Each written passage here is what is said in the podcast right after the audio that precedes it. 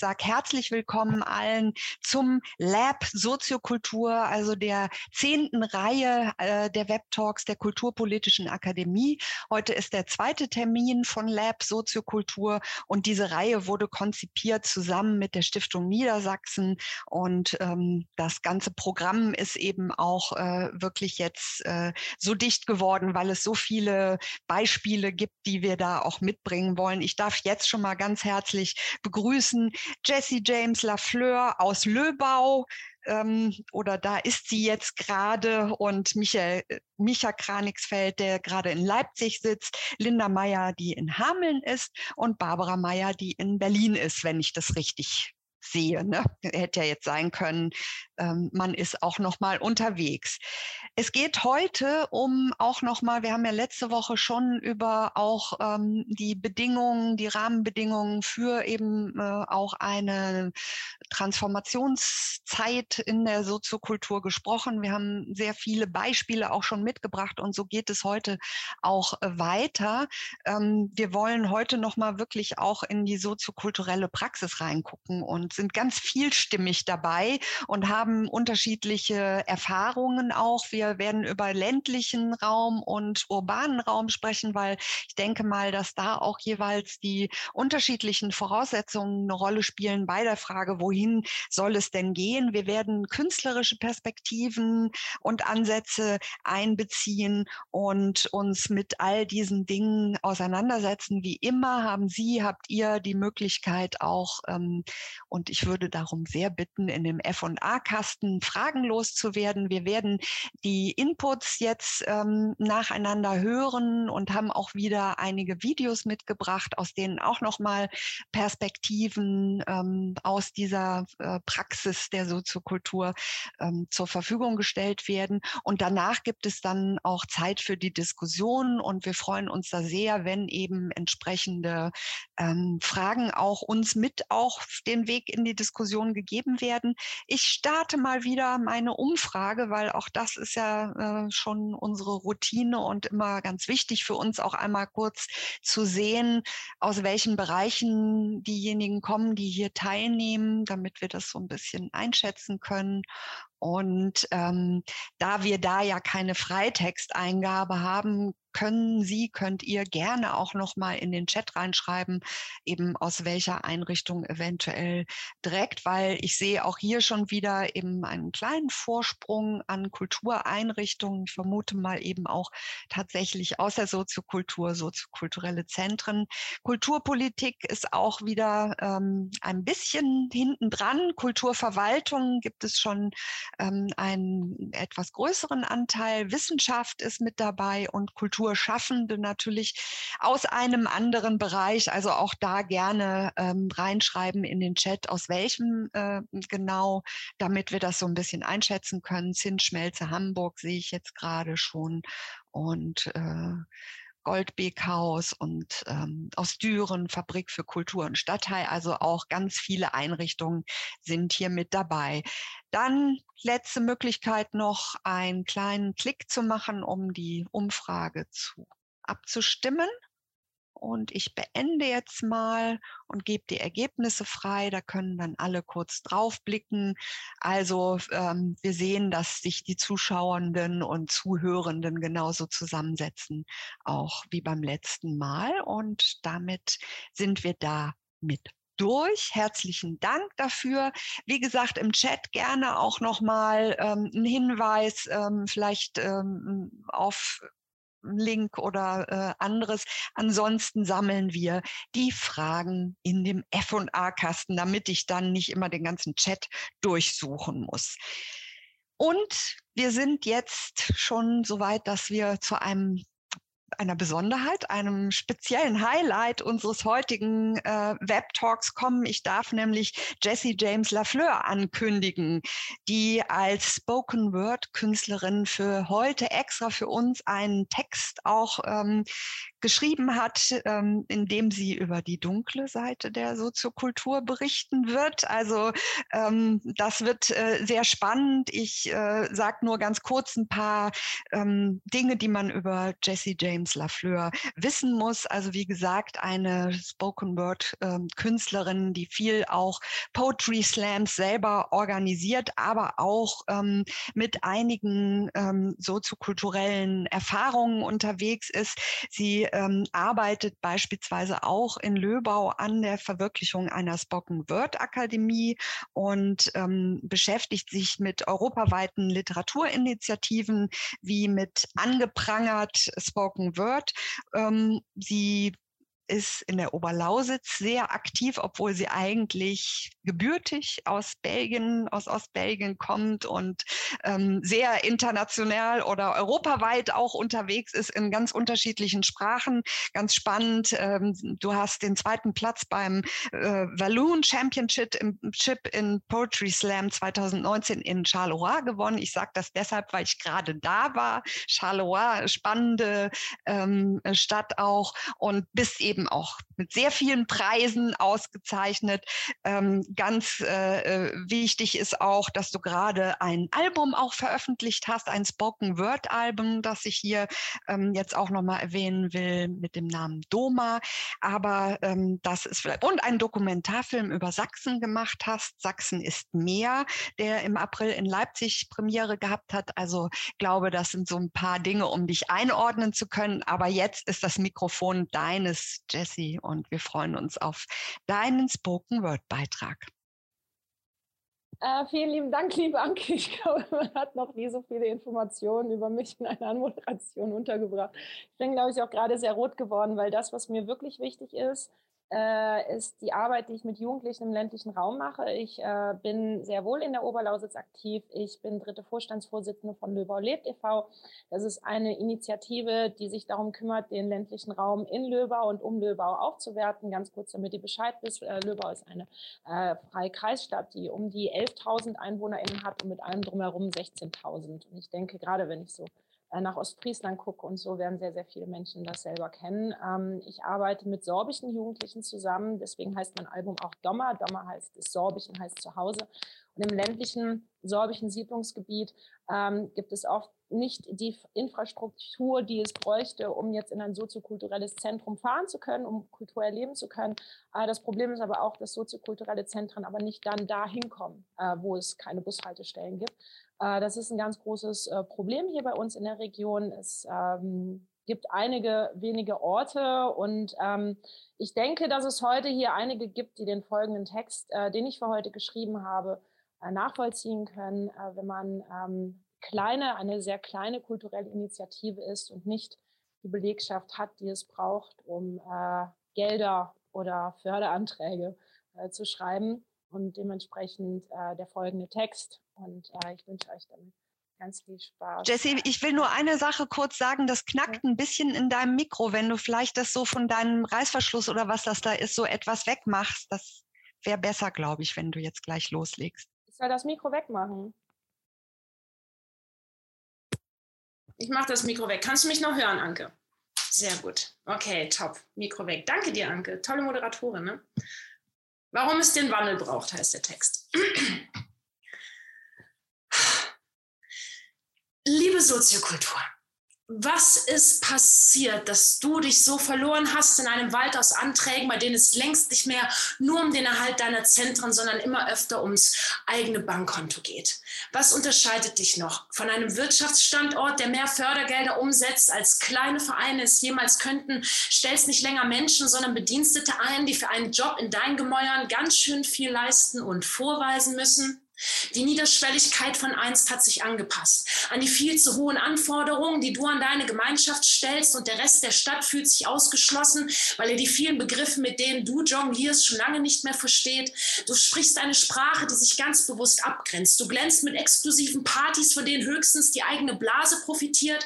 Du hast dir dein ganz eigenes Klischee geschaffen, in dem die Sehnsucht nach alternativen Lebenskonstrukten weiterhin mitschwingt und dennoch wirbst du um die Gunst der Stadtväter und Mütter, weil Anna Anarchie am Ende wohl doch nicht so viel bringt.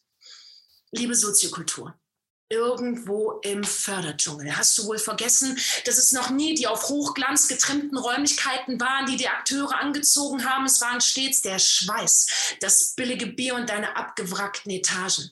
Es waren die Plätze ohne Stempel, Plätze, die störten, Plätze, die Platz hatten und nie nachgeben wollten, die eine Alternative zum Etablierten bilden sollten.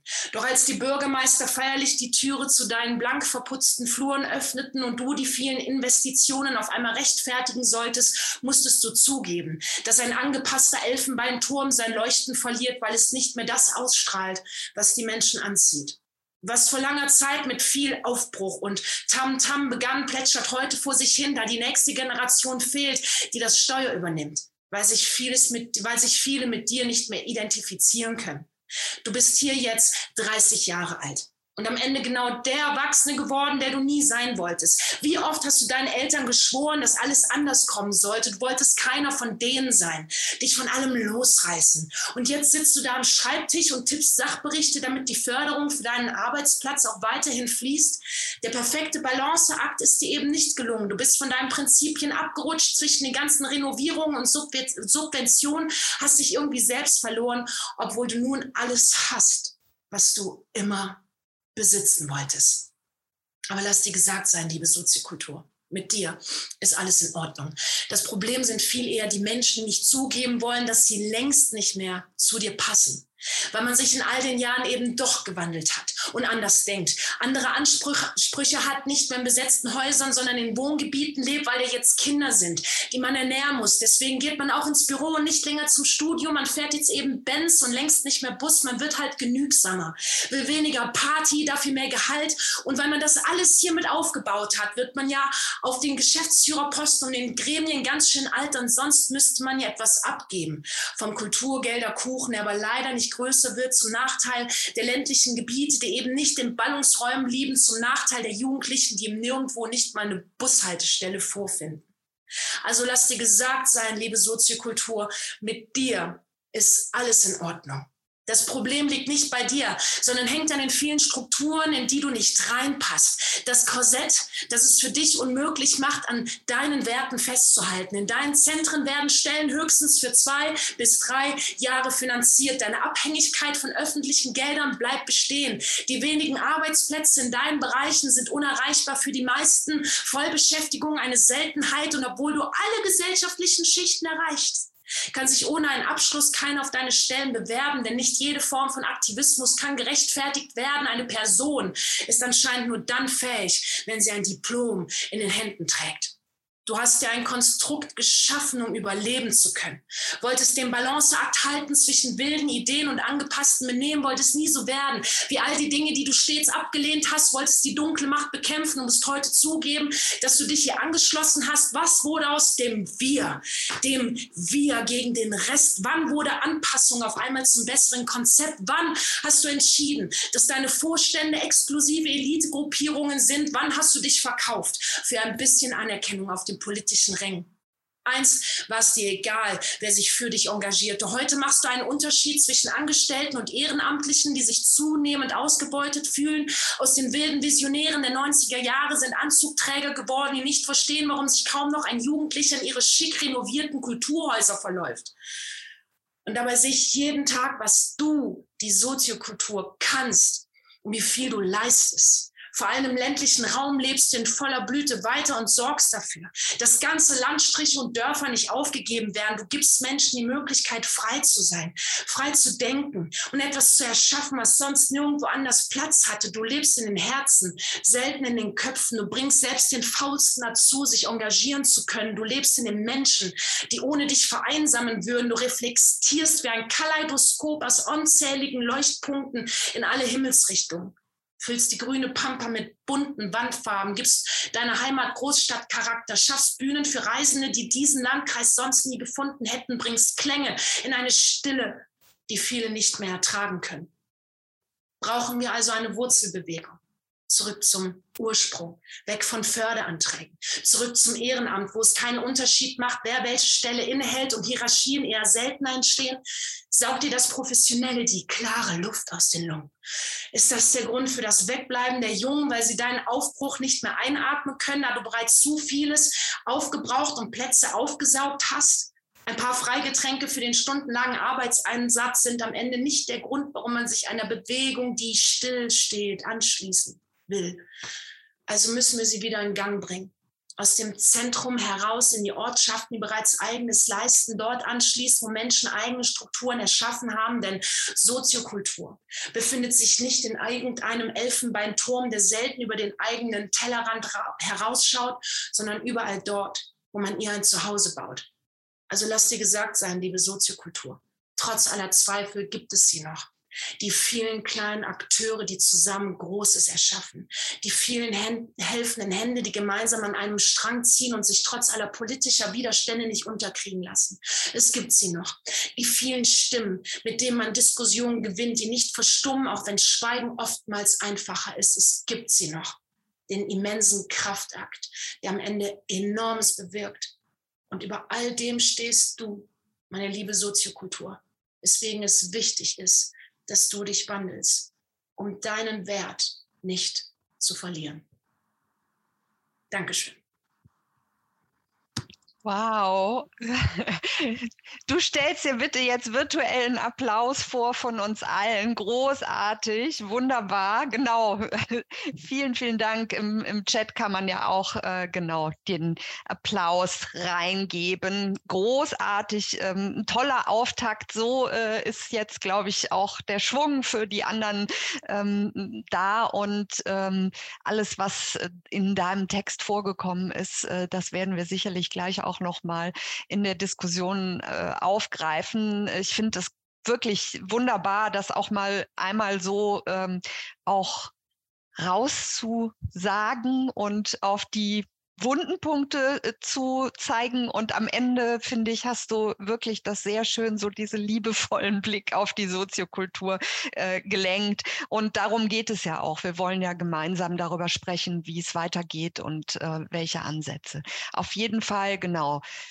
Alle sind ganz beseelt äh, im Chat. Das war eine gute Entscheidung, mit so einem künstlerischen äh, Beitrag zu beginnen. Und ähm, das äh, gibt, gibt auch nochmal eine ganz andere Energie. Und es geht direkt weiter mit dem nächsten Input, ähm, auch mit jemandem, der von Haus aus Künstler ist, Micha Kranigsfeld. Ne? Ähm, Kulturwissenschaftler bist du und äh, du bist in ganz unterschiedlichen Projekten auch unterwegs. Ähm, vor allem hervorzuheben ist das ähm, Syndikat gefährliche Liebschaften. Ich packe gleich auch die ganzen Links nochmal in äh, den Chat rein, mit dem ihr Geschichten sucht, äh, die eben auch gerade so gucken, was äh, für Perspektiven gibt es auch auf Transformation im ländlichen Raum und ähm, die Kraft der Kunst und der Kultur auch bei solchen Entwicklungsprozessen ist ja eine ganz besondere. Ein anderes Projekt von dir heißt Fräulein Wunder AG, wo äh, eben auch so ein bisschen ähm, Feldforschung ihr betreibt, also forschende Kunstprojekte in sozialen Feldern. Ähm, das ist äh, ein Standbein und ähm, in dem Zusammenhang ist auch erwähnenswert, dass du gerade dabei bist, an der Universität Koblenz-Landau auch zu promovieren mit einem Thema, was eben genau dieses auch sehr spannend äh, behandelt. Theater in ländlichen Räumen als soziale Kunst. Und ähm, du wirst, glaube ich, sehr viel aus eben einmal diesem äh, Helikopterblick über all das, was vorhanden ist und wie du das vielleicht auch als Kulturwissenschaftler ähm, beein, äh, einordnest, äh, berichten, aber natürlich eben eben auch aus der selber aus der eigenen Praxis. Du sprichst über den fliegenden Wechsel, der eine feste Basis braucht ähm, und bringst uns Thesen mit für die Zusammenarbeit von freien KünstlerInnengruppen und der Soziokultur, speziell in ländlichen Räumen. Das Mikrofon ist jetzt deins. Vielen Dank, Anke. Ähm, los geht's. Ich teile noch meine Präsentation mit euch. Hier ist sie. Genau, feste Basis für fliegenden Wechsel. Mit einem Fragezeichen habe ich das versehen. Ich möchte mit euch in meinem kleinen Moment nutzen, um auf ein Phänomen zu schauen, das es ja immer wieder gibt, nämlich Künstlerinnen, die an Orte kommen in ländlichen Räumen und dort mit der Bevölkerung in Anführungsstrichen zusammenarbeiten. Und die Frage, was braucht es dafür eigentlich? Welche Partnerschaften gibt es dort? Und ich habe hier die Soziokultur im Titel nicht als soziokulturelle Institution oder Zentrum oder Verein, sondern als Soziokultur, als Feld, so ein bisschen so wie äh, Jesse James Lafleur das auch gerade immer angesprochen hat, als ein Feld von unterschiedlichsten Akteuren und Praktiken. Ähm, worüber denke ich danach? Deswegen vielleicht zwei Beispiele. Zuerst, ähm, woran denke ich, wenn ich über solche Konstellationen nachdenke?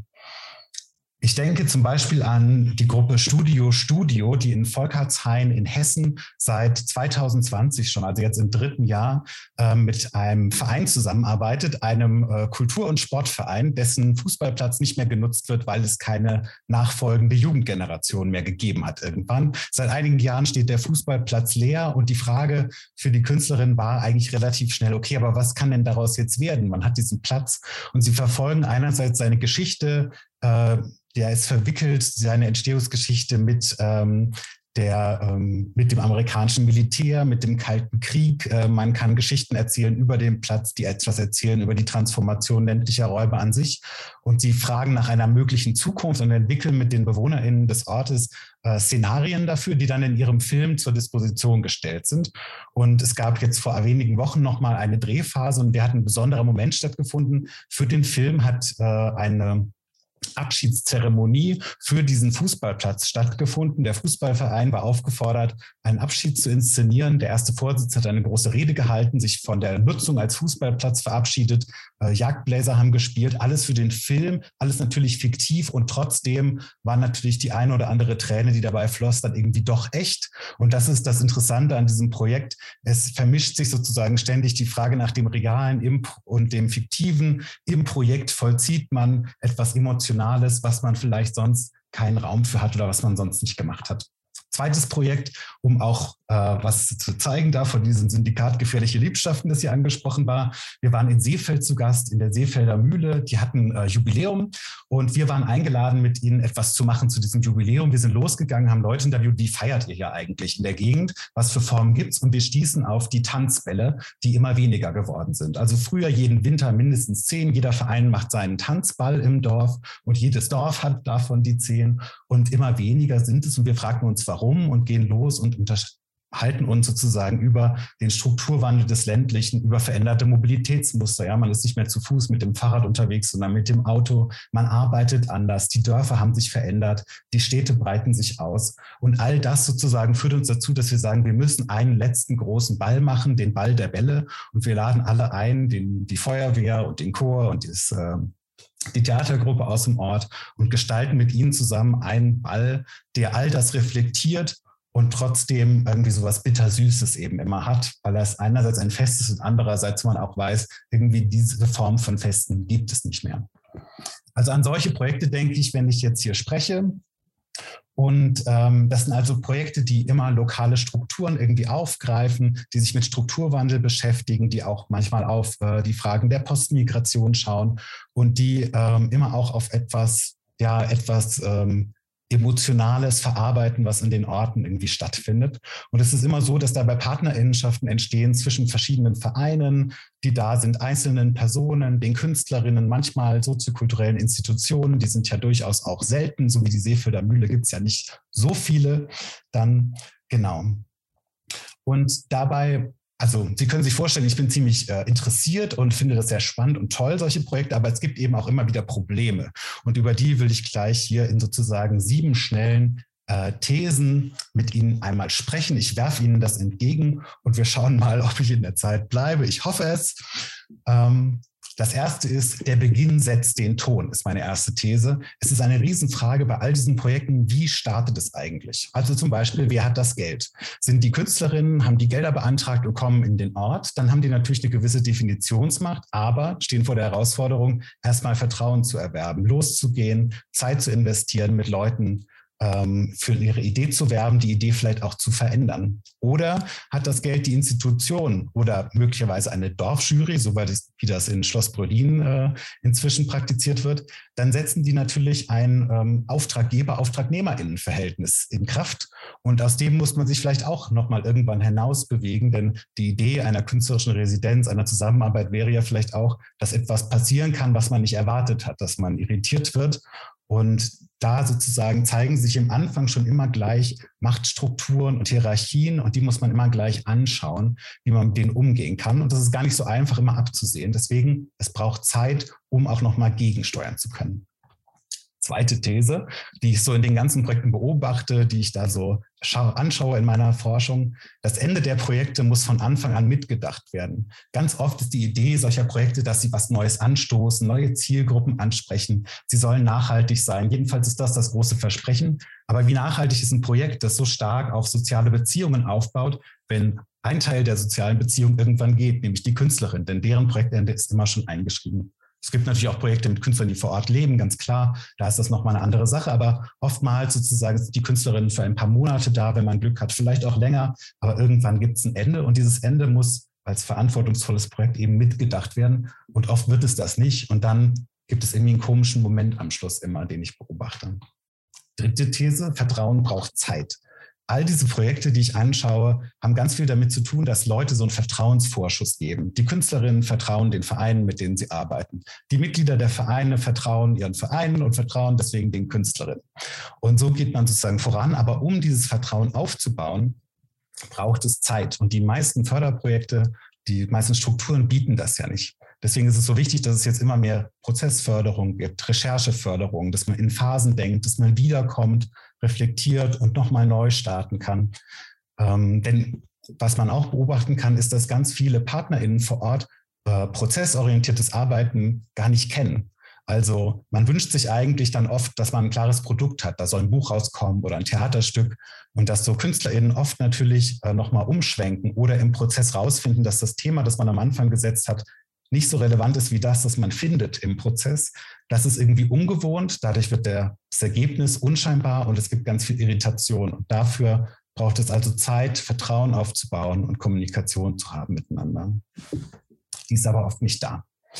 Prozessorientierte Kunst stellt auch die Institution in Frage. Damit rechnen die wenigsten. Also als wir mit der Seefelder Mühle da zu tun hatten, hatten wir natürlich sofort äh, ähm, Leute am Start, die da beteiligt sind, die da super aktiv sind. Und wir haben erst sehr spät eigentlich gemerkt, dass wir mit sehr vielen Leuten zu tun haben, die relativ hohen Bildungsstandard haben, dass ein Großteil von ihnen zugezogen ist, dass wir uns so ein bisschen im äh, Bio-Landwirtschaftsmilieu bewegen und um wirklich nochmal das ganze Dorf, was ja oft so eine Idee ist, äh, reinzuholen, mussten wir nochmal umschwenken. Wir mussten zum Beispiel den Ort verändern, an dem wir das machen. Wir haben das nicht gemacht bei einer super tollen Biolandwirtin, wo wir das Fest gefeiert haben, sondern wir sind ins Dorfgemeinschaftshaus gegangen, das an sich für uns am Anfang nicht so attraktiv war. Und wir haben dann aber gemerkt, das ist eine wichtige Setzung, um nochmal anders Vertrauen zu schaffen ähm, genau. Und wir haben gemerkt, dass manche Dinge, also es wird sagen, wenn wir eingeladen sind von einer Institution, in deren Spuren fahren und dass es der Institution aber manchmal gut tut, wenn wir aus der Spur ausbrechen. Und dann muss die Institution aber auch Lust haben, da wieder zu reagieren und das auch aufzunehmen. Außerdem entsteht ein wechselseitiges Antwortgeschehen. Also nicht nur die Institution lernt oder wir sprechen ja auch von kultureller Bildung, die sogenannten TeilnehmerInnen lernen. Ich beobachte in den Projekten, die ich anschaue, dass alle ständig aufeinander antworten und reagieren. Die Künstlerinnen, die kommen, sind oft bestimmte Kontexte gewöhnt. Jetzt sind sie aber in einem Kontext im ländlichen Raum, wo es vielleicht keine Blackbox gibt, ja, oder keinen White Cube Raum, in dem man arbeiten kann. Und sie müssen also ihre Kunst verändern und neue Prozesse lernen, genauso wie alle anderen Beteiligten. Und das ist eigentlich das Spannendste. Auch dafür braucht es eben Zeit. Aber das, was da passiert, die Bildungsprozesse betreffen alle Beteiligten im besten Fall und hoffentlich sind alle bereit und bewusst, dass sie auch Lernprozesse durchlaufen müssen. Also nicht nur ein Programm abspulen, wie sie es schon können. Also ein ländlicher Museumsraum, der muss auch bereit sein, aus der Taktung eines äh, Museums herauszutreten. Ja, also der des eingespielten Ausstellungsbetriebs, wenn da plötzlich eingeladen sind Performance-Künstlerinnen, die Probenzeiten brauchen oder Wohnungen, um lange vor Ort zu sein. Ähm, man muss plötzlich eine andere Form von Einlass machen vielleicht. Also diese Art von Lernprozessen meine ich. Die zwei habe ich jetzt schon zusammen. Eins, ein Problem, das wir haben, ist, oft ist die, der Gedanke, es gibt immer nur eine Chance. Denn die Projekte sind unter riesigem Druck. Also sie müssen immer beweisen, da es oft die erste Mal ist, dass so ein Projekt an dem Ort stattfindet, dass das funktioniert.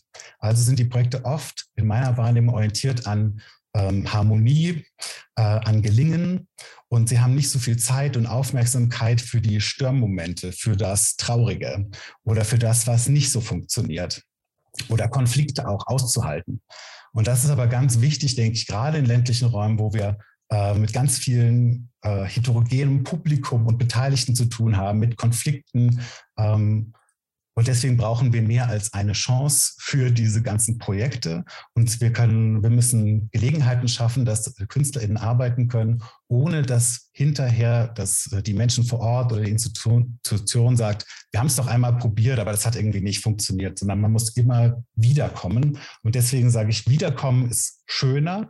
Ich erlebe das selber. Wir sind oft in Quakenbrück in Niedersachsen. Da kommen wir regelmäßig hin und jedes Mal ergeben sich neue Gelegenheiten und Chancen, miteinander zu sprechen. Wir lernen neue Leute kennen und manchmal sind wir völlig überrascht, weil sich unser Blick auf diese Kleinstadt da nochmal total wandelt und wir überrascht sind, wer da eigentlich noch so alles ist. Und deswegen plädiere ich dafür, dass ähm, KünstlerInnen langfristige Partnerschaften eingehen dürfen mit PartnerInnen vor Ort, so wie das Studio Studio macht. Die haben nämlich ein Förderprogramm, das bei drei Jahre geht. Oder äh, das Center for Literature in Havigsbeck, die haben so eine Art Resident Artist, die also über lange Zeit mit ihnen gemeinsam die Programmlinie entwickeln, auch den Partner vor Ort also mitentwickeln können. Und dafür braucht es aber Gelder, andere Förderstrukturen und ein gemeinsames. Und es braucht auch Leute vor Ort, die, das erlebe ich in der Soziokultur momentan oft, man kennt gar nicht so viele Künstlerinnen. Also wo lernt man die eigentlich kennen, werde ich manchmal gefragt. Wen, mit wem können wir eigentlich zusammenarbeiten? Kannst du uns noch wen empfehlen? Und da merke ich, da fehlen die Strukturen innerhalb der Soziokultur, hm. sich umzuschauen und kennenzulernen. Und das ist auch mein Schluss schon. Meine, das sind meine sieben schnellen Thesen zum Thema fliegender Wechsel für feste Strukturen gewesen. Vielen Dank fürs Zuhören. Super, vielen Dank, Micha. Ähm, Genau, das ist doch ein schöner Applaus, den wir hier nochmal geben können. Und äh, die Thesen, das ist ja immer gut, wenn man es auch nochmal äh, so auf den Punkt bringt und äh, die, die Gelingensbedingungen so äh, auch in, in Thesen packen kann. Wir können das ja gerne auch nachher nochmal äh, hervorholen, die Folie und äh, darauf blicken. Ähm, ich will nur ganz kurz sagen, ähm, da kam im Chat schon die Frage nach dem Text äh, von Jesse.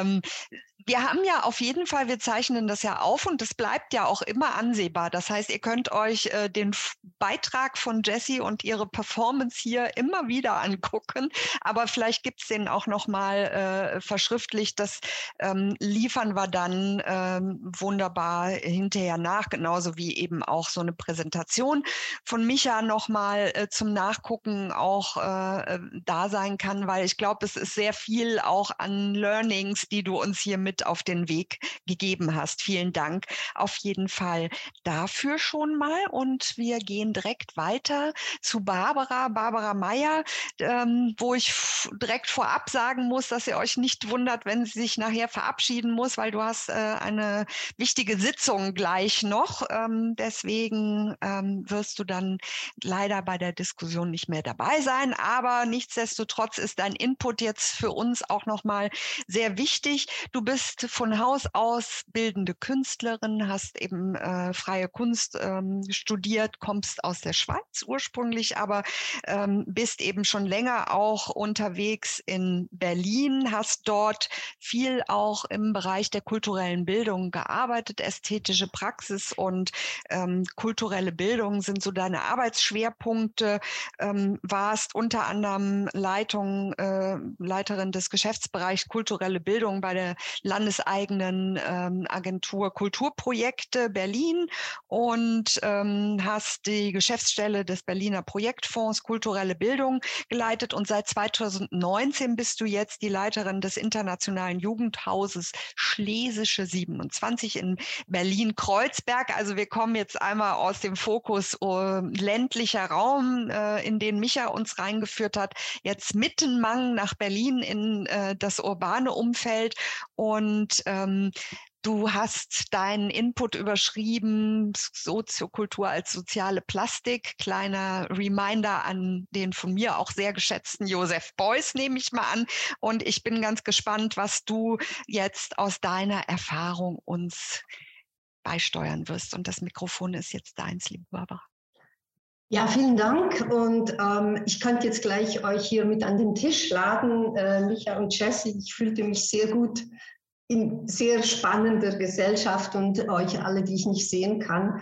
Das wäre viel schöner und kommt vorbei, wenn ihr in Berlin seid. Ich wollte euch sehr gerne entlang von Bildern eigentlich auch methodisch so durch Fragestellungen jetzt führen, die uns sehr umtreiben. Und ähm, die Schlesische 27 ist ja eine, ja, also so, eine, so ein wuseliges Haus, was man auch nicht so richtig eintüten kann als Kunsthaus oder Haus, äh, Bildungshaus. Äh, Schulle stand an unserer Wandtafel letzthin mit zwei L, fand ich auch gut. Oder eben in dem soziokulturellen Raum, der in der Stadt möglicherweise ein bisschen anders tickt, aber umso gefährdeter auch ist. Und ähm, ich probiere jetzt hier mal die ähm, Freigabe und hoffe, das klappt alles gleich, dass wir einfach mit, mit Bildern äh, hier weiterkommen. Moment. Äh, ja, ähm, das ist jetzt nicht ist zu sehen, super. Genau. Was uns umtreibt und euch alle auch, ist, ist eine ständige Bewegung der Krise und ich glaube, wir kommen da nicht weiter mit so getrennten Spartenbegriffen, äh, Kunst, Kultur, Soziokultur, Wissenschaften, Wirtschaft, Ökologie. Und das ist auch so eine, ein Riesengespräch äh, in der Szene im Moment in Berlin. Wie kann man über und quer durch die Sparten miteinander arbeiten, weil Lösungen, die wir jetzt brauchen, sind nicht in diesen einzelnen abgeschlossenen Feldern zu haben. Also was, was kann man tun oder was, was können junge Leute tun? Und bei uns sind um die 100 äh, Jugendliche und junge Erwachsene täglich. Wir haben äh, uns sehr wegentwickelt von Projektformaten, die klein und kurz sind, sondern es waren großes Anliegen, eine, eine große Anlage zu haben, wo einzelne Förderungen reinfließen, die aber als solche gar nicht mehr erkennbar sind. Also dass wir einen, laufenden Betrieb haben mit Gruppen, die eher so ja, forschend sind, ähm, ausprobieren, bauen. Wir beobachten die Stadt und sehen eigentlich alles, was, was da gemacht ist, haben Menschen gemacht und ähm, das große äh, Fragezeichen ist, wie, wie holen wir uns diese, diese Möglichkeit zurück, umzubauen, zu verändern. Und das wollen wir üben mit vielen, die bei uns dabei sind und mitmachen. Denn wenn wir Bilder haben von dem, wie es werden könnte oder in welche Richtungen wir uns bewegen könnten, auch in der Krise, dann wird das greifbarer. Also nicht, nicht so sehr als Utopie, sondern als greifbare und angebahnte Vision. Und das ist uns ähm, an einigen Stellen in Berlin äh, sehr wichtig gewesen mit Nachbarschaften, mit äh, Menschen in Sozialräumen, auch sehr am Stadtrand, Gelände so umzubauen, dass es eigentlich ein Zukunftsgelände sein könnte. Wir kommen zu diesem Standort zurück in Marzahn und ich gehe noch mal so ein bisschen in die Theorie rein ähm, dieses Entwickeln und Skizzieren von etwas, was es noch nicht gibt, was aber eine, eine Form kriegt in unserem Gespräch, im Ausprobieren und im künstlerischen Tun, das ist ein Vorschein von dem Möglichen. Und, und das ist so äh, etwas, was die Soziokultur sehr gut mit gestalterischen Prozessen anzetteln kann, mit Kindern zum Beispiel in der Diskussion um Demokratie ähm, bleiben wir überhaupt nicht im Gespräch. Also wir bauen Anlagen, die Machtverhältnisse anders beleuchtet, Vorschläge der Kinder für gemeinsame Entscheidungsprozesse in Architekturen ummünzt. Wir reden über Macht, Macht unter Kindern. Ähm, Beteiligung ist also nicht so sehr das Thema bei uns, sondern Initiative ergreifen und Vorschläge machen aus dem Nichts heraus. Die Anlage, habe ich schon erwähnt, ist ein Begriff, mit dem wir Projekt eigentlich ersetzt haben. Wir verknappen äh, die Mittel, die Möglichkeiten materiell und gehen oft in Brachen oder arbeiten mit ganz wenig Material, um schneller äh, ein Gefühl auch zu kriegen, dass das machbar ist, wenn man sich zusammentut und einen Vorschlag umsetzt, der erstmal ein bisschen spinniger scheint. Ähm, hier haben wir eine solche Anlage in einem Gelände beim Flughafen Tempelhof, also nicht auf dem Flughafengelände, sondern außerhalb zur Diskussion von Wohnraumentwicklung, also ein politischer Raum mit Kunst-Kulturakteuren, viele Jugendliche, die sich eingenistet haben. Oder das Stadtwerk Marzahn, wo auf einem sehr exponierten Gelände mit 1000 Menschen, die obdachlos waren und ausgesiedelt wurden und mit Geflüchteten im Brachraum einen eigenen Kulturstandort aufgebaut haben. Da geht es immer um das äh, auch schnelle Ermöglichen, also dass man sieht, ähm, das, was wir erreichen wollen, den gemeinsamen Raum und Spielraum, können wir schaffen, wenn wir uns äh, ja, ein bisschen Takt geben, Material äh, beschaffen und das sind oft nicht wahnsinnig äh, große Investitionen, sondern sie haben mit den Möglichkeiten und mit einem sehr langen Zeitbogen äh, Veränderungsprozesse angeschoben. Ein Partner ist auch das Haus der Statistik, wo wir mehrere ähm, Gruppen in vor allem performativen oder auch ähm, künstlerisch-installativen Projekten angesiedelt haben.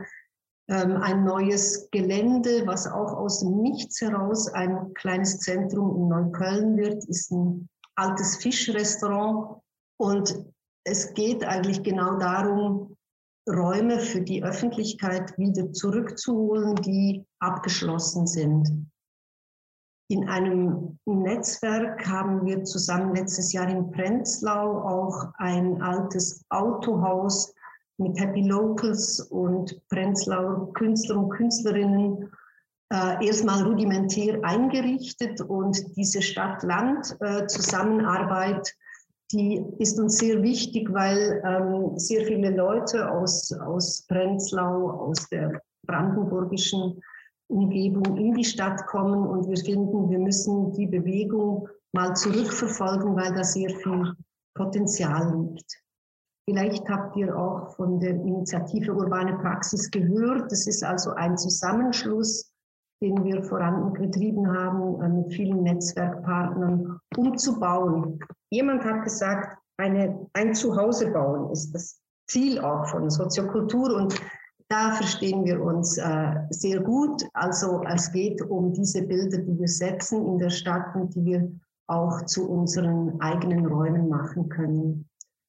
Nochmal eine kurze Überlegung äh, in dem Verrücken, in der verrückten Zeit können wir ausprobieren, wie etwas auch gehen kann unter anderen Vorzeichen und wir haben oft Produktionen, die dieses Verrücken, das Umdenken direkt erproben. Es gab eine Gruppe jetzt, die aus alten Möbeln Instrumente gebaut hat. Und zwar ähm, ja mit, mit einem sehr hohen ähm, instrumentalen Anspruch, die auch funktionieren. Und ich glaube, es ist äh, sich leicht vorzustellen, wenn man wenig Möglichkeiten und wenig Selbstvertrauen hat, dass diese Bauprozesse und Umbauprozesse etwas ähm, mitgeben und erfahrbar machen, ähm, was einem äh, ja als schaffender Mensch und ähm, nicht als Beteiligter und nicht als Teilnehmer, sondern in den eigenen äh, ja, schöpferischen Möglichkeiten unterstützt und auch in Kontakt bringt unter den Menschen. Ich würde mal hier abschließen und dann sind wir schön im Zeitfenster. Ähm, und ich versuche auch hier immer noch, äh, dass mein Kollege alleine zur Sitzung geht und vielleicht kann ich dann doch. Ah, das wäre natürlich toll. genau, eben schnell deine Pläne umschmeißen.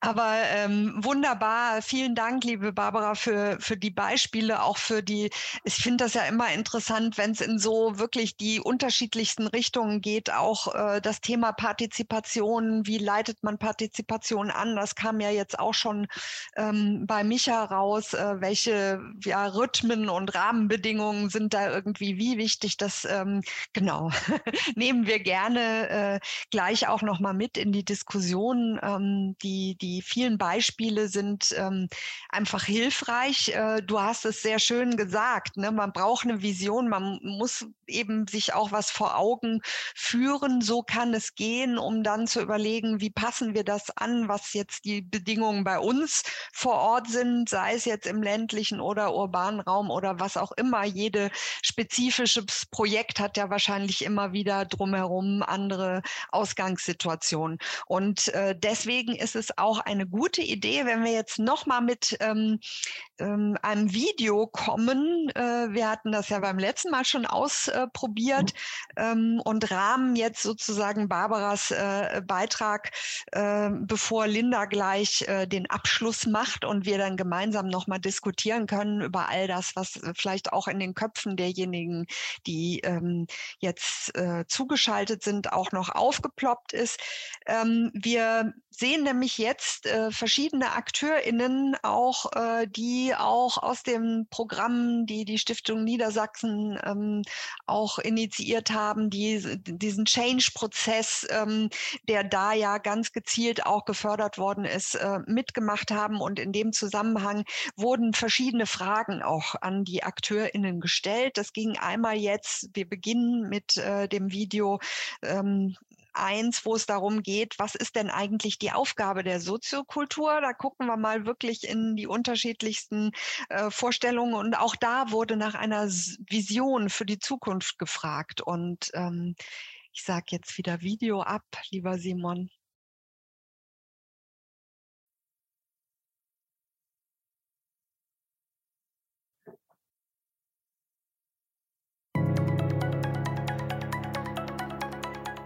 Wir sind das Netzwerk Kultur und Heimat Hildesheimer Land. Wir sind ein eingetragener Verein und wir arbeiten daran, die Region Hildesheim mit Kultur weiterzuentwickeln. Wir sind Grand Beauty. Ich bin Frauke Frech, künstlerische Leitung des Projekts. Grand Beauty ist ein transkultureller Schönheitssalon und Begegnungsraum für alle, in dem Beauty Experts mit und ohne Zuwanderungsgeschichte zusammenwirken Gäste sind bei uns eingeladen, äh, sich bei Schönheitsbehandlungen auch für Themen wie Identität, Geschlechtervorstellungen und das allgemeine gesellschaftliche Zusammenleben auszutauschen. Mein Name ist Katja Schmiller-Wortmann. Ich bin Geschäftsführerin des Kulturzentrum Kreuz. Wir sind seit über 40 Jahren Kulturaktive in der Soziokultur. Ich arbeite im Programmbereich Gesellschaft und Politik des Kulturzentrums Pavillon in Hannover.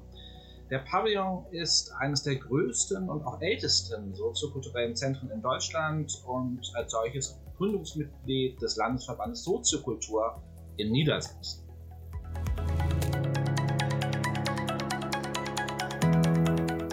Die Aufgabe der Soziokultur ist unserer Meinung nach, mit Kultur Menschen zu bewegen, Identität zu schaffen, eine Heimat zu bieten und einen Boden für Toleranz und Demokratie zu bilden. Die Aufgabe der Soziokultur ist meiner und unserer Meinung nach bei der Erstellung von kulturellen Angeboten möglichst viele Zielgruppen im Blick zu haben, Bedarfe zu erkennen und Selbstorganisation wie auch Partizipation zu ermöglichen und anzuregen. Die Aufgabe der Soziokultur ist unserer Ansicht nach, vielfältige Menschen zu begeistern und zusammenzubringen, aber auch Menschen an den sogenannten Rändern der Gesellschaft einzubeziehen, einen niedrigschwellig zugänglichen Raum zu bieten, in dem Gemeinschaft neu erlebt werden kann, und zwar genauso, wie die beteiligten Menschen es sich vorstellen. In einer von Digitalisierung, Klimakrise und Diversität geprägten Welt ist es Aufgabe der Soziokultur, ko-kreativ und niederschwellig Kultur zu ermöglichen. Mit den Menschen vor Ort in ländlichen und in städtischen Räumen.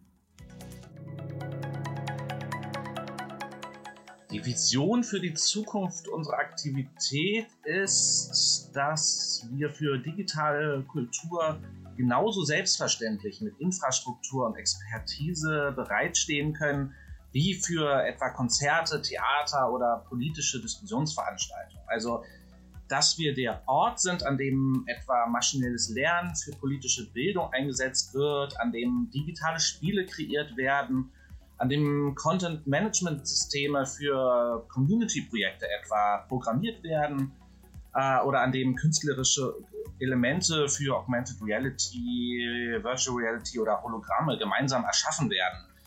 Als Teil der ganz alltäglichen Arbeit, also ganz selbstverständlich und nicht nur als vereinzelte Leuchtturmprojekte. Wir werden als Akteurinnen in der Soziokultur auch weiterhin den gesellschaftlichen Wandel mitgestalten. Das Bedürfnis nach glaubwürdigen Partnerinstitutionen in der Kultur ist größer denn je. Die Vision für die Zukunft unserer Arbeit ist, noch viel bereichsübergreifender als bisher zu arbeiten.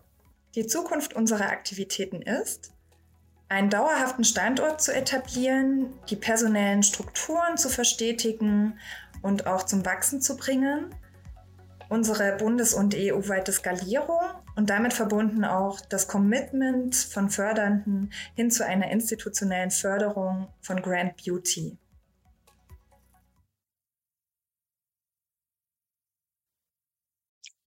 Wunderbar. Ich äh, habe natürlich glatt die ganzen Links, die ich zu äh, Micha und auch äh, zu Barbara noch in den Chat reinsetzen wollte, vergessen. Ich habe das alles äh, nachgeliefert. Ihr wisst ja, ne, mit den drei weiteren Pünktchen da unter, hinter Versenden an kann man eben sich den Chat auch wunderbar abspeichern, so dass ihr dann die ganzen Informationen auch noch bekommt und ähm, euch da auch noch mal durchklicken könnt durch die ganzen Projekte. Wir haben jetzt eben äh, gehört, eben auch die Vision der Soziokultur, die Aufgaben der Soziokultur. Wir werden gleich auch noch mal einen weiteren Film sehen, aber jetzt kommt äh, Linda Meyer, die als Geschäftsführerin der Sumpfblume GmbH in Hameln uns auch noch mal aus ihrer Sicht äh, über die Praxis und auch vor allem über die Chancen auch vielleicht des Transformationsprozesses ähm, in äh, der Soziokultur berichten kann. Ähm, Sie ist von Hause aus auch ähm, mit der ästhetischen Praxis sehr vertraut, hat äh, Kulturwissenschaften und ästhetische Praxis in Hildesheim äh, studiert und unter anderem im Staatstheater Hannover auch gearbeitet. In verschiedenen Film- und Fernsehproduktionen äh, warst du tätig. Ähm, du hast dann 2015 mit relativ jungen Jahren auch die Leitung eines äh, Kultur- und Kommunikationszentrums äh, über übernommen und äh, bist eben als Geschäftsführerin der Sumpfblume mittendrin in äh, der Soziokultur, bist Vorstands- und Beiratsmitglied auch des Landesverbands Soziokultur Niedersachsen und dein Input hast du überschrieben mit geht nicht, gibt's nicht. Ähm, und da bin ich jetzt sehr gespannt darauf, was du uns berichten wirst, aus welchem Nähkästchen du plauderst. Bitte schön, jetzt bist du. Ja, vielen Dank, liebe Anke. Vielen Dank für die Einladung.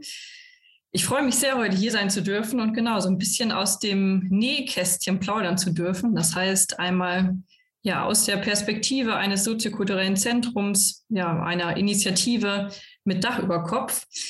Ähm, die Sumpfblume hat den von der Stiftung Niedersachsen geförderten Change Management Prozess 2020 erfolgreich abgeschlossen sodass ich heute retroperspektiv auf den Prozess schauen kann. Und ähm, ja, natürlich ist so ein Change nie ganz abgeschlossen. In der VUCA-Welt, in der wir heute leben, ähm, wo Veränderungen uns immer wieder aufs Neue begegnen, müssen wir auch in der Soziokultur natürlich flexibel und agil und beweglich bleiben.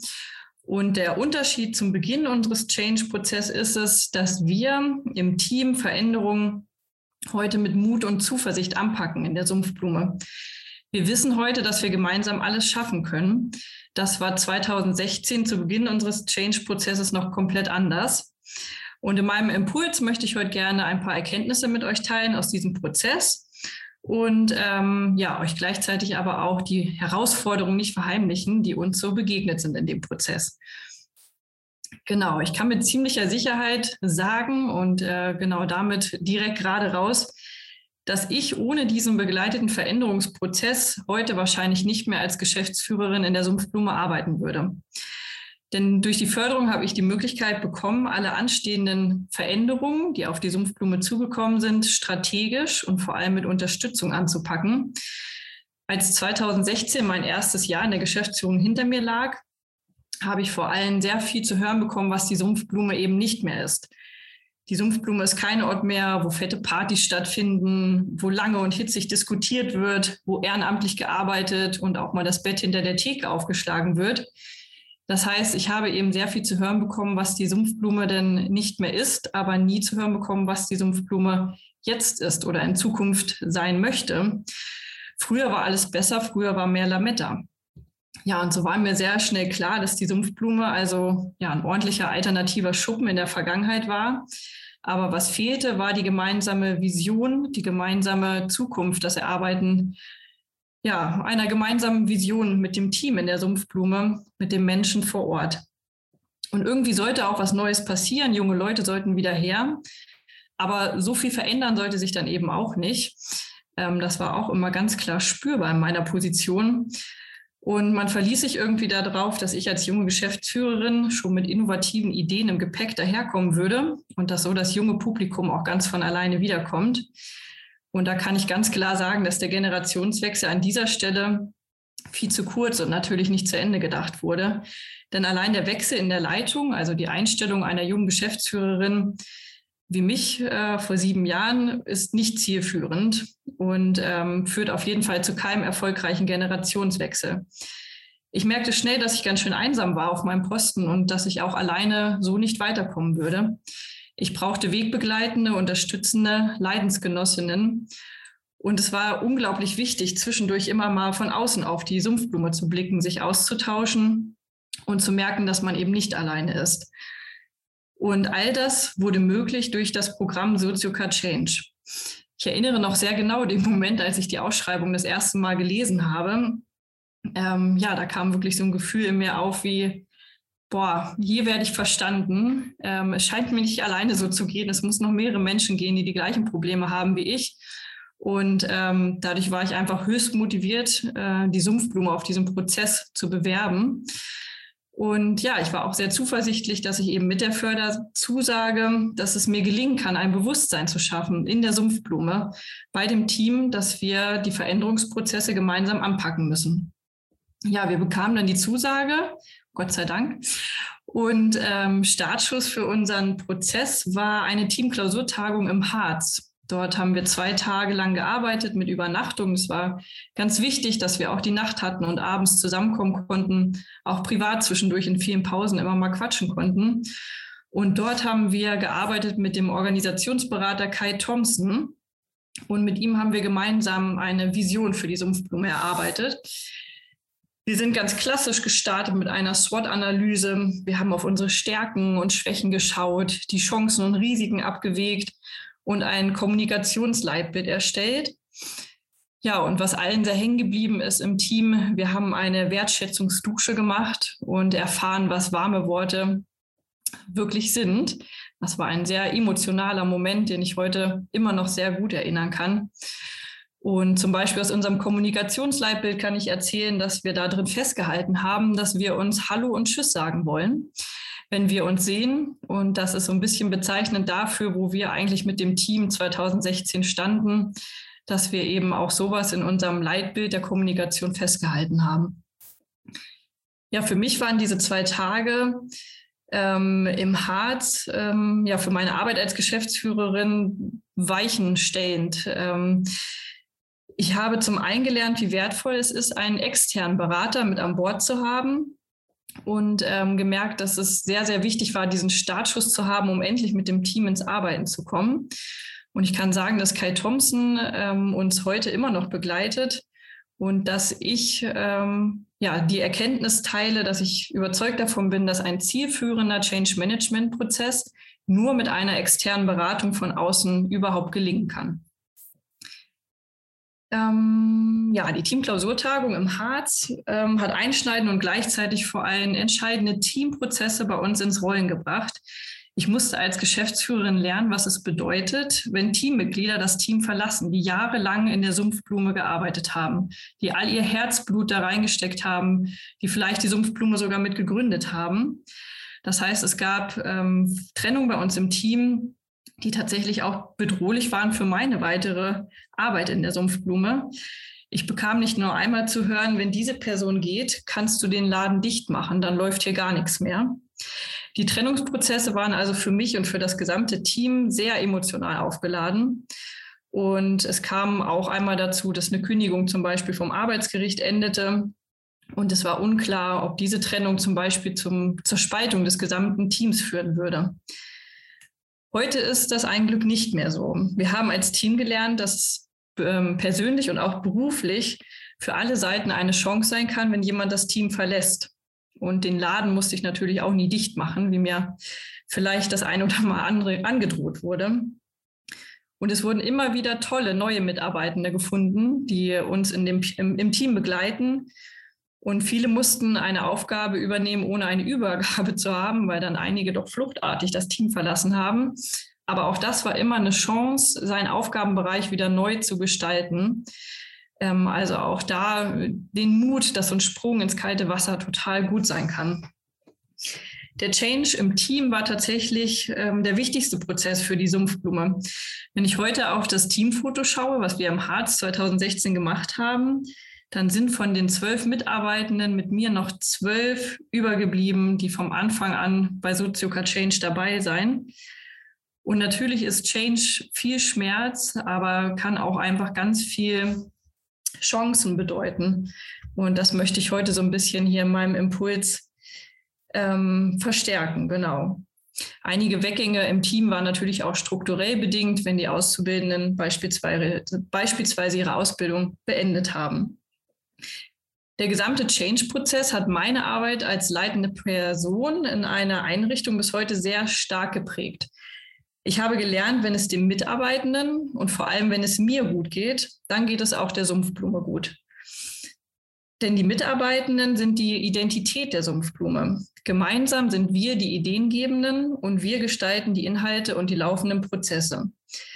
Und damit diese gute Zusammenarbeit weiter im Flow bleibt, treffen wir uns immer noch regelmäßig zu Teamklausurtagungen. Da arbeiten wir, wie gesagt, weiterhin mit dem Kai Thompson zusammen und so haben wir zum Beispiel auch gerade Anfang diesen Monats ähm, unsere Kommunikationswege nochmal kritisch hinterfragt und haben ein Daily eingeführt. Das heißt, wir treffen uns im Moment täglich zu einer Teamsitzung.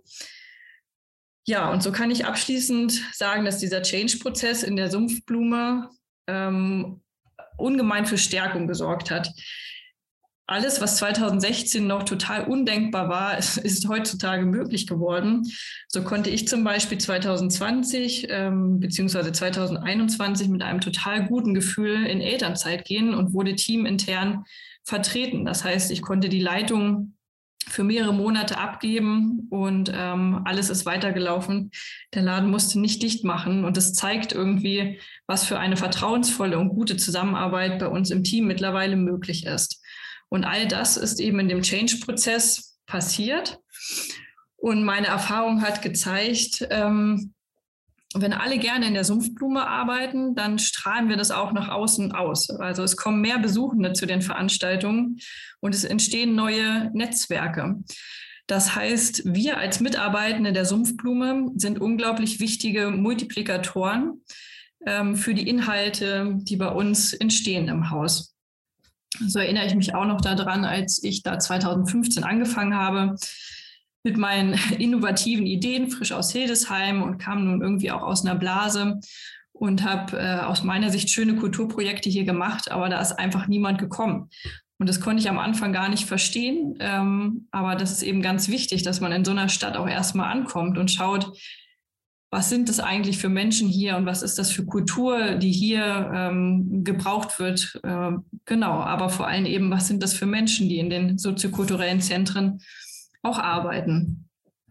Ja, so hat sich eben nicht nur die Sumpfblume, sondern auch viele andere Zentren in der Soziokultur haben sich auf den Weg gemacht, Es wurden ja einige gefördert von der Stiftung Niedersachsen, um ihre Strukturen kritisch zu hinterfragen und eben den Generationswechsel auf diese Art und Weise strategisch anzugehen. Und ja, abschließend möchte ich sagen, dass es aus meiner Sicht nicht nur unglaublich wichtig ist, sondern überlebensnotwendig ist, um die Fortführung der Arbeit in den soziokulturellen Zentren überhaupt zu gewährleisten. Es braucht aus meiner Sicht eine gesunde Mischung aus Idealismus und bezahlter Arbeit und diese muss begleitend hergestellt werden. Der Weg dahin ist kein leichter, aber mit den Change Management Strukturen ist ist das gut machbar. Genau. Und hier möchte ich auch enden. Ich hoffe, ich bin in der Zeit und natürlich jederzeit bereit für Nachfragen und Gespräche. Ja. Vielen, vielen Dank, Linda. Vor allem auch, dass du so ehrlich äh, über den äh, Pro Prozess, genau, toll, dass du dich aufgegeben hast. Äh, aber du hast ja, glaube ich, sehr schön deutlich gemacht, was das Empowerment auch gewesen ist. Und äh, ich habe auch nochmal ähm, da das Programm äh, Sozuka Change von der Stiftung Niedersachsen hier rein verlinkt, weil ähm, das wie du es gesagt hast, das sind eben wichtige Voraussetzungen. Wir reden gerne gleich darüber. Also auch alle, die hier noch dabei sind, ähm, überlegen sich vielleicht äh, auch noch mal, was sie bei Linda eventuell noch mal genauer wissen wollen, wie äh, du eventuell bestimmte Dinge angegangen bist, weil äh, ich glaube, davon kann man sehr viel lernen. Vielen, vielen Dank jetzt für die Inputs bis hierher und wir haben jetzt noch mal von den eben schon gesehenen AkteurInnen auch äh, Videos Videos, weil da ging es jetzt in dem zweiten Video auch tatsächlich um die Frage, ähm, was gehört zu der Umsetzung eines erfolgreichen Change Managements, Managements und was bedeutet das genau für die, die an dem Programm auch teilgenommen haben, beziehungsweise ähm, blicken da auch mal rein in die Erfahrungen. Und Simon, gerne Film ab.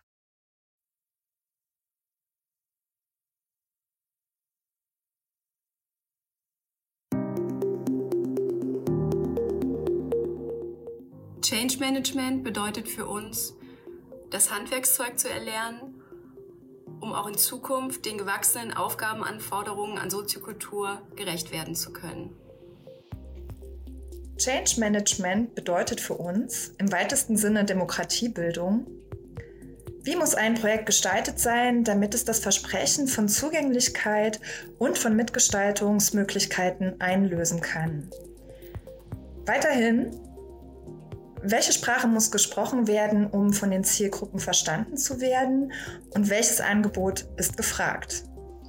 Change Management bedeutet auf der programmatischen Ebene unserer Meinung nach, ähm, dass man die Veränderung in der Gesellschaft erkennt und dann die Bedeutung dieser Veränderung für die eigene Arbeit analysiert und dann mutig, programmatisch und auch methodisch darauf reagiert. Also die Soziokultur, die entstand ja mal, weil neue Medien und Lebensstile ein verändertes Kulturbewusstsein und auch Bedürfnis hervorgerufen haben. Und jetzt befinden wir uns wieder mitten in so einer Zeit. Ähm, Teilhabe und Partizipation an Kultur wird heute für bereits für viele ja durch Smartphones bewerkstelligt. Also das findet dann gar nicht mal unbedingt in einem soziokulturellen Zentrum statt, sondern tatsächlich auf dem Smartphone. Und daher muss es der Soziokultur heute meiner Meinung nach mehr darum gehen, äh, digitale Geräte und Inhalte ähm, aufzugreifen und die so geprägte Lebenswelt durch neue Kontexte zu bereichern. Äh, etwas Neues zu bieten, das auf der Lebenswelt der ganz diversen Zielgruppen aufbaut. Und dafür müssen wir experimentieren und auch Fehler zulassen, neue Ideen ausprobieren und sowohl von Erfolgen als auch Misserfolgen lernen. Und dies in ganz enger Anbindung an die Menschen, die wir erreichen wollen. Also dass die auch diejenigen natürlich sind, die über Erfolg und Misserfolg am Ende entscheiden. Also Change Management kann nur durch solche Feedback-Schleifen gelingen. Change Management bedeutet für uns, aus der Komfortzone rauszukommen. Das kann wehtun.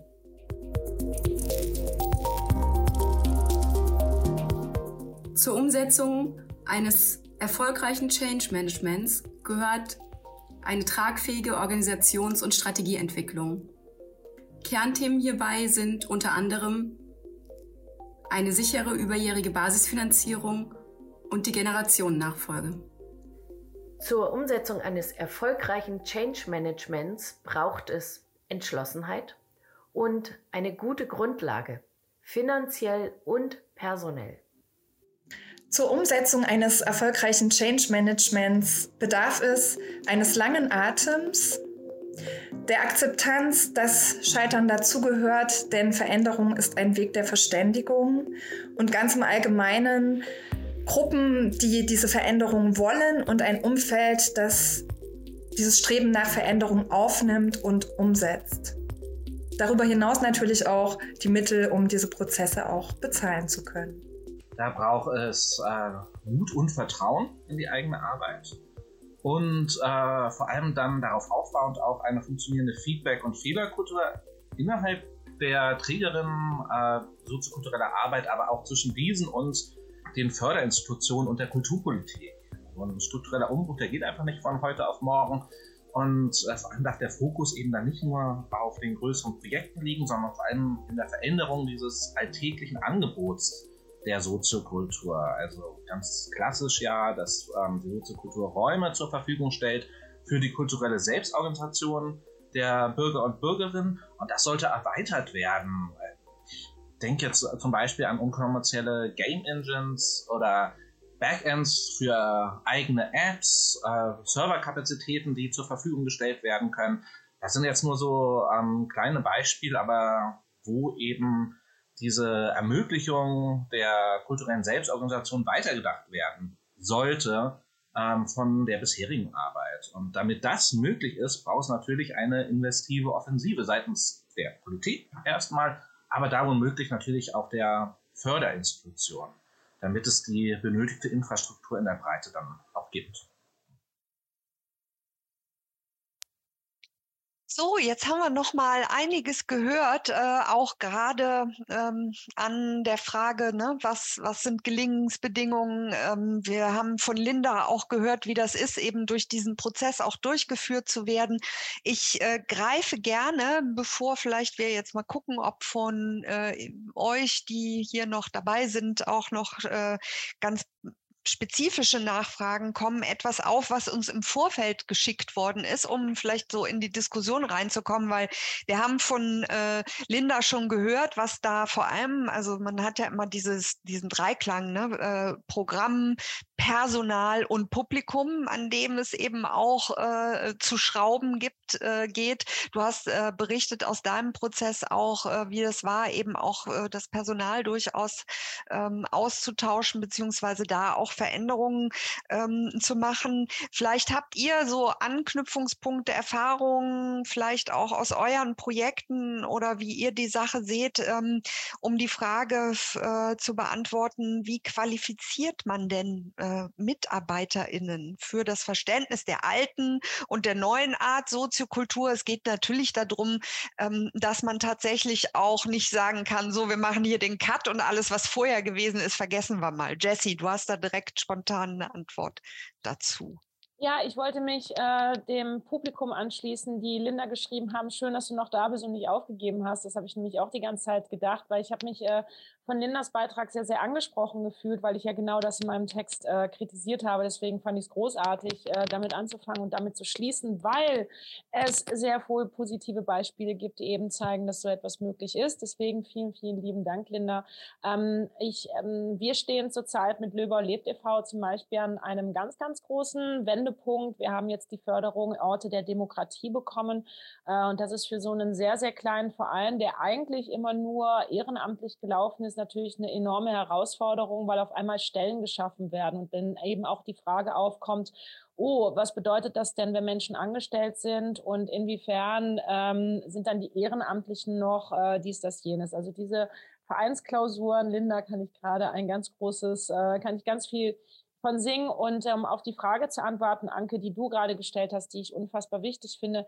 Ich glaube, das Problem ist, dass man in Prozessen Menschen nicht verliert. Und ich glaube, je größer ein Team ist, desto schwieriger ist es auch, da die Leute zusammenzuhalten. Ähm, ich glaube, dass es einen gemeinsamen Fokus braucht. Und ganz oft mache ich hier in der, in, in der Oberlausitz die Erfahrung, dass der gemeinsame Fokuspunkt total fehlt. Unser Fokuspunkt ist zum Beispiel die Stadtgesellschaft. Also egal, was wir tun, egal was wir tun, egal wie viele bezahlte Stellen da noch dazukommen, nicht zu verlieren, wo man herkommt, warum sich der Verein gebildet hat und dass es eben eine Stadtgemeinschaft gibt und eine Stadtgesellschaft gibt, die mit vielen Begriffen, mit Programmen und mit Dingen nichts anfangen kann. Also wie verliert man eben nicht die Leute, die um einen herum wohnen, die auch AfD-WählerInnen sind, die auch äh, sich Parteien zugehörig fühlen, die eigentlich mit Soziokultur überhaupt nicht in Verbindung gebracht werden. Aber hier sehen wir uns als, als Schnittstelle. Und ich glaube, dieser gemeinsame Fokuspunkt kann im Endeffekt dazu führen, dass man so einen Wandel hinbekommt. Wenn man sagt, wir wissen, woran wir gemeinsam glauben. Und dann hat Linda eben davon gesprochen, dass man dann eben auch Personal verliert. Und ich glaube, das ist dann eben so dieses, okay, der Fokuspunkt hat sich für mich so verändert, dass ich nicht mehr an ihn glauben kann. Ähm, und ich denke, das ist das, was am Ende MitarbeiterInnen quali, also mhm. mitnimmt. Also ähm, vielleicht auch noch mal dieses äh, Linda, du hast gesagt, Kommunikation ist so wichtig. Ne? Das äh, ist vielleicht auch, Micha, wenn, wenn ich dich noch mal kurz äh, auch äh, fragen darf dazu, ähm, eine Funktion auch sozusagen dazwischen zu schalten, indem man zum Beispiel mit künstlerischen Gruppen arbeitet, die ja dann auch nochmal ähm, eine ganz andere Funktion haben, vielleicht auch so Freiräume zu gestalten. Ich weiß nicht, wie, wie siehst du das auch gerade im Hinblick auf die Frage äh, des Personals und welches Personal braucht man und wie nimmt man Dingen denn vielleicht auch Leute mit, die so nach äh, altem bewährten Muster gerne arbeiten wollen? Was hast du da für Erfahrungen gemacht? Also ich glaube einerseits, dass äh, in den also in der alten Soziokultur auch noch mehr Rebellentum steckt, so wie Jesse James es ja ein bisschen erzählt hat, und dass man da auch viel wiederentdecken kann. Also dass man auch manchmal noch ein bisschen zurückgehen darf und nicht nur sozusagen nach der neuen Soziokultur gucken muss. Ähm, und ich glaube, dass sozusagen künstlerische Erfahrung, also ganz viel von den Dingen, von den, die Projekte, die ich erzählt habe, die sind oft nicht vorstellbar, weil man keine Erfahrungen damit hat. Und deswegen muss man irgendwie Momente schaffen, wo man diese Dinge mal ausprobiert und erlebt, wie das funktioniert, damit man dann wieder weiß, was man damit eigentlich machen kann. Also oft habe ich das Gefühl, fehlen einfach Erfahrungen und da, dadurch dann Vorstellungsräume. Äh, auch bei den Mitarbeitenden natürlich, ne? sich vorzustellen, wie funktioniert denn das, wenn ihr arbeitet? Was heißt da äh, aha, ihr macht jetzt äh, prozesshafte Kunst, was bedeutet das? Ne? Also solche Sachen irgendwie. Und das ist aber auch total schwierig, glaube ich, zu schaffen in einem laufenden Betrieb, der, wie wir wissen, immer prekär ist und wo eigentlich sozusagen immer alles auf Kante genäht ist. Also wo schafft man diese Freiräume, dass man sozusagen durchatmet und sagt, oh, jetzt lasse ich mich darauf mal ein und ich mache wirklich die Erfahrung und nicht nur, ich schaue mir das Ergebnis des Prozesses an. Ne? Also ich glaube, das ist irgendwie mhm. ungelöst und super schwierig zu schaffen. Mhm. Äh, ich frage auch nochmal Barbara, bevor wir gleich gleich äh, nehmen wir nämlich noch eine Frage mit, die spezifisch auch an dich gerichtet war, Linda. Äh, aber du hast ja auch jetzt sehr viel darüber berichtet, mit wem ihr zusammengeht. Ne? Auch so ähm, Kollaboration ist, glaube ich, auch ganz wichtig. Ne? Einmal so durch Berlin durch, mit wem kann man was zusammen machen? Wie wichtig ist das, äh, denkst du, auch generell für die Soziokultur, einfach zu gucken, soziale Plastik gemeinsam stricken, wer gehört da alles noch mit dazu, den man mitdenken muss? Ja, die soziale Plastik hatte ich in einem Vorgespräch erwähnt, äh, weil sie ein gutes Bild und einen Rahmen gibt, was eigentlich passiert, um die, die Menschen äh, und die Akteurinnen und die Akteure, die in der soziokulturellen Arbeit zusammenkommen, frei zu machen von den Ansprüchen oder von einem auch tradierten Bild der Kunst. Die Kunst ist überhaupt nicht wichtig in dem Sinn, sondern wir haben Fragestellungen, wo wir hinwollen und Lösungen brauchen und da probieren wir uns aus und da entstehen Figuren in diesem Prozess drin, bildet sich was ab, wo wir uns wohlfühlen oder nicht wohlfühlen. Wir haben hier bei uns ein Institut für spontanen Nestbau gegründet, auch mit der, mit der Erfahrung, dass einfach viele auf dem Schlo äh, Sofa schlafen von, von einem Freund oder Freundin und überhaupt gar keinen, keinen eigenen Wohnraum mehr haben und das sind so ähm, Grenzerfahrungen, also wo wird etwas, was wir selber bauen können, möglich auch für eine Meldeadresse oder alles, was so gestalterisch entsteht, ist in diesem sozialen Interaktionsfeld drin und hat großartige Formen und Figuren erzeugt, die sehr spannende künstlerische Produktionen auch sind, aber das interessiert eigentlich nicht, sondern ähm, indem dass wir frech werden und selber uns schaffen, was, was wir brauchen oder gemeinsam oder die Stadt umbauen, da, da sind wir höchst ästhetisch in den Produktionen. Und wir brauchen nicht die Orientierung und Künste beiziehen oder so, um ein Maß von Sicherheit zu geben, dass das jetzt was Wertvolles ist, künstlerisch, sondern umgekehrt. Wir sind als Gemeinschaft produktiv und orientieren uns nicht nur an dem, was vorgegeben ist, sondern schaffen neu. Und das ist eine künstlerische Produktion. Da sind viele Künstler beteiligt, auch in den in, in diesen Anlagen, die wir jetzt zum Beispiel machen. Und ähm, da, da möchte ich Mut machen, einfach auch in die Soziokultur hinein, dass der beste, der, beste Gesprächsrahmen am ältesten Tisch in der Kneipe die perfekte äh, künstlerische Installation ist und nicht umgekehrt. Also man muss nicht der Kunst hinterher hecheln, sondern äh, wer in der Kunstwelt nur drin hockt, wird sich wahnsinnig freuen, äh, was in der Soziokultur passiert. Also das darf ich so sagen, weil ich beide Seiten sehr gut kenne. Ja, ja, aber auch wichtig, du, du hattest das, glaube ich, erwähnt, ne, dass man nicht mehr weiterkommt, indem man die Sparten so auch voneinander äh, trennt. Jetzt, Linda, da kommt nochmal eine spezifische Frage auch an deine äh, Erfahrungen im Prozess. Was war die tiefgreifendste Veränderung?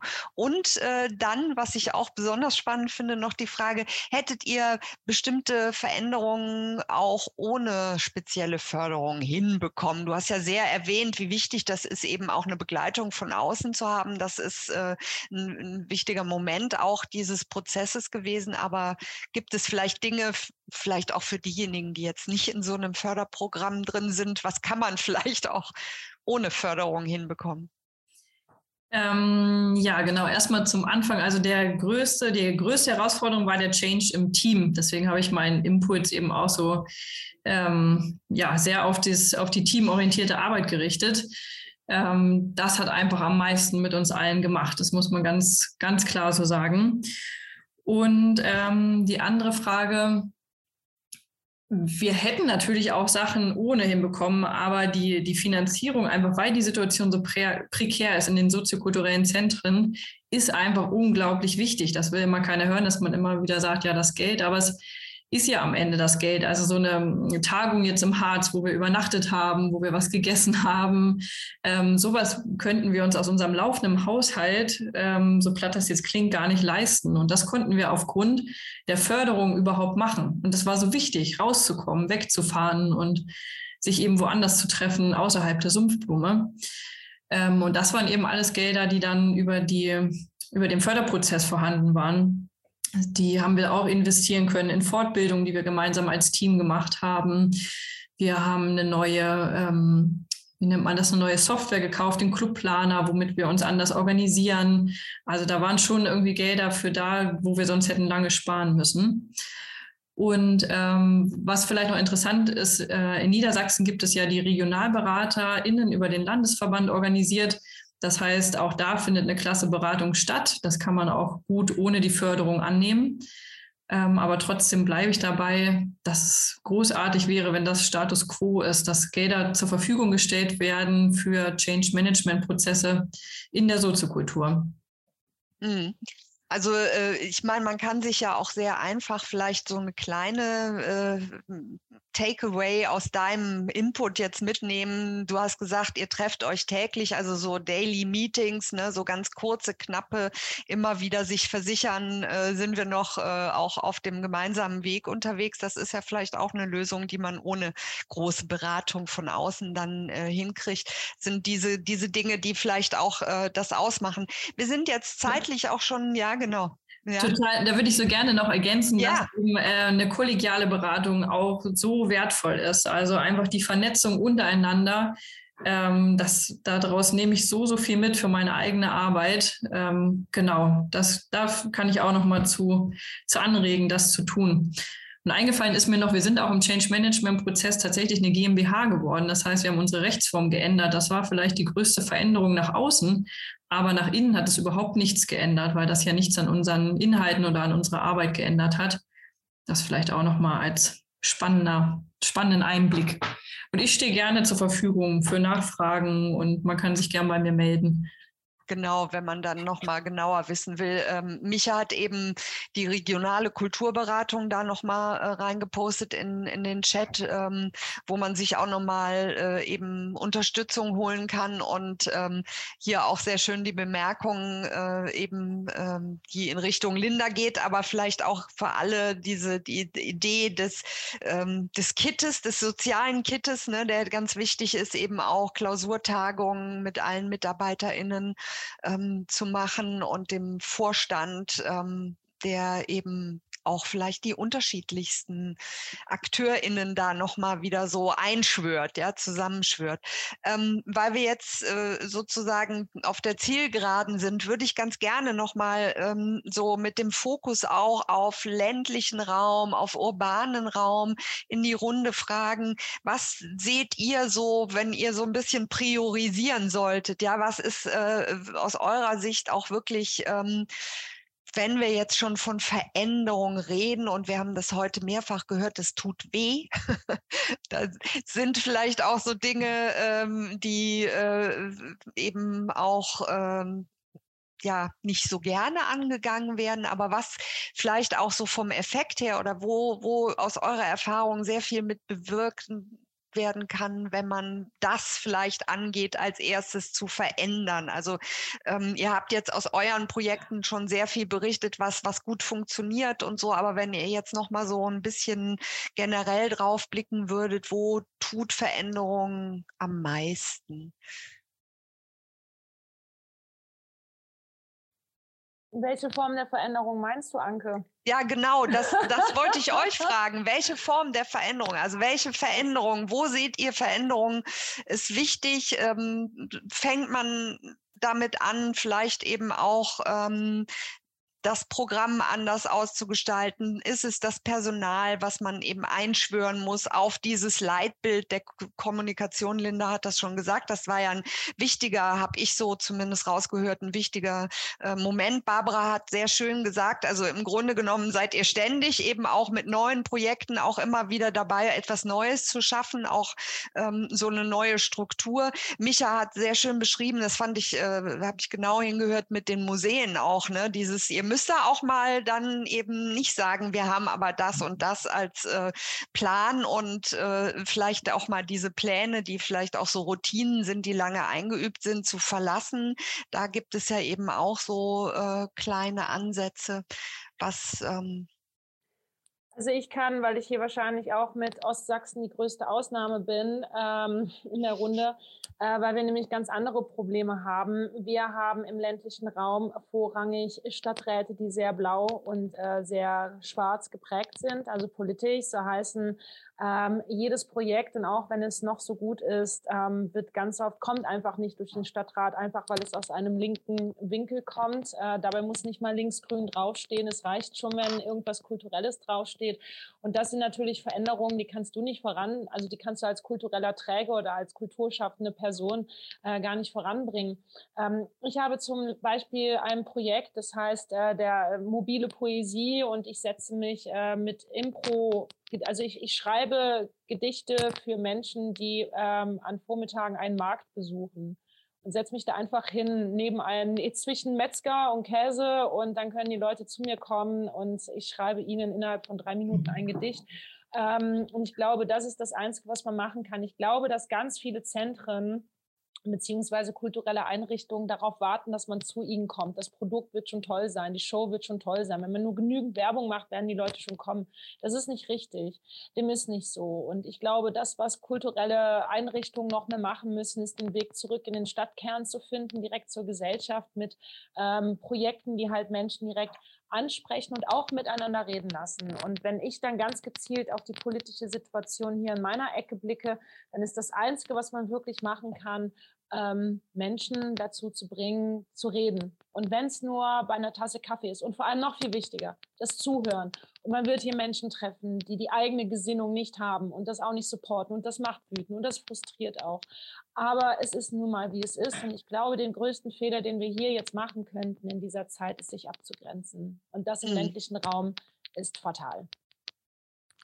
Das ist super gesagt. Ich habe jetzt hier auch nochmal, ähm, danke, äh, Daniel äh, hat nochmal reingeschrieben, eben auch für ihn ist das eigene Profil schärfen, Publikum neu verstehen, was ja genau in diese Richtung geht, was du gesagt hast, und zurückgewinnen, eigene Identität schaffen. Das sind Dinge, die, die ähm, eben auch wir haben es mit sehr komplexen Dingen zu tun. Ne? Du hast die Kulturpolitik angesprochen. Du hast äh, angesprochen, dass man auch da natürlich eben gucken muss, äh, wen man mit ins Boot holt, wen man stärken muss, ja, um eben vielleicht auch äh, bestimmte Dinge ähm, dagegen anzugehen, die, die versuchen, äh, äh sich, sich da äh, querzulegen. Äh, je nachdem, wo man ist, äh, ist es mal mehr, mal weniger wichtig vielleicht. Deswegen habe ich so gefragt, ne, was ist das Zentrale? Wo muss man ansetzen? Man muss wahrscheinlich überall gleichzeitig ansetzen und an allem ähm, in alle Richtungen denken und arbeiten. Ich gucke noch mal gerade, Heike Herold hat jetzt auch noch mal geschrieben, da könnten wir wahrscheinlich auch noch mal eine kleine Diskussion anfangen, dass sie doch denkt, dass die Spartenlogiken wichtig sind. Also auch da sieht man, ne, wir müssen eben auch Strukturen noch mal gucken, äh, wann macht es Sinn, ist äh, Sparten vielleicht aufzuweichen, beziehungsweise auch zu sagen, lasst uns zusammen überlegen, wie wir stark sind gegen solche Dinge, die vielleicht äh, die Gesellschaft auch äh, negativ äh, sich entwickeln lassen. Ähm, aber Fördersysteme bei den Ministerien, äh, schreibt sie, ähm, sind eben da auch in diesen Spartenlogiken äh, unterwegs und man muss auch ähm, da drauf gucken, welche Mittel für eine Strukturförderung der Soziokultur Kultur wichtig sind. Wir sind jetzt schon am Ende unserer äh, Zeit angekommen. Wir haben heute so viel, also es ist wirklich äh, äh eine ähm, ja eine sehr komplexe Thematik, gerade wenn es um Veränderungen geht, um die verschiedenen Bereiche.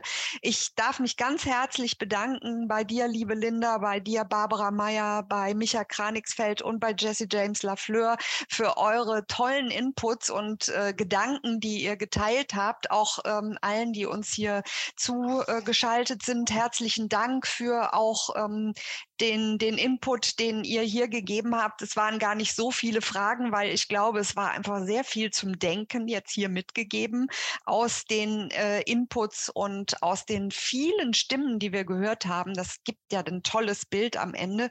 Und ich darf noch darauf verweisen, dass wir nächste Woche den dritten und letzten Talk schon in der Webtalk-Reihe Lab Soziokultur haben. Und da geht es um Förderungen welche neuen Förderungen braucht die Soziokultur. Da haben wir Carolina Roman dabei, Daniela Koss von der Stiftung Niedersachsen, die eben auch mit äh, an dieser Reihe ähm, die Veranstalterin war mit Ulrike Blumenreich zusammen. Die wird auch einen Input geben und Jennifer Tarr vom Bundesverband Soziokultur wird da sein. Also ich freue mich, wenn alle wieder einschalten und herzlichen Dank für heute.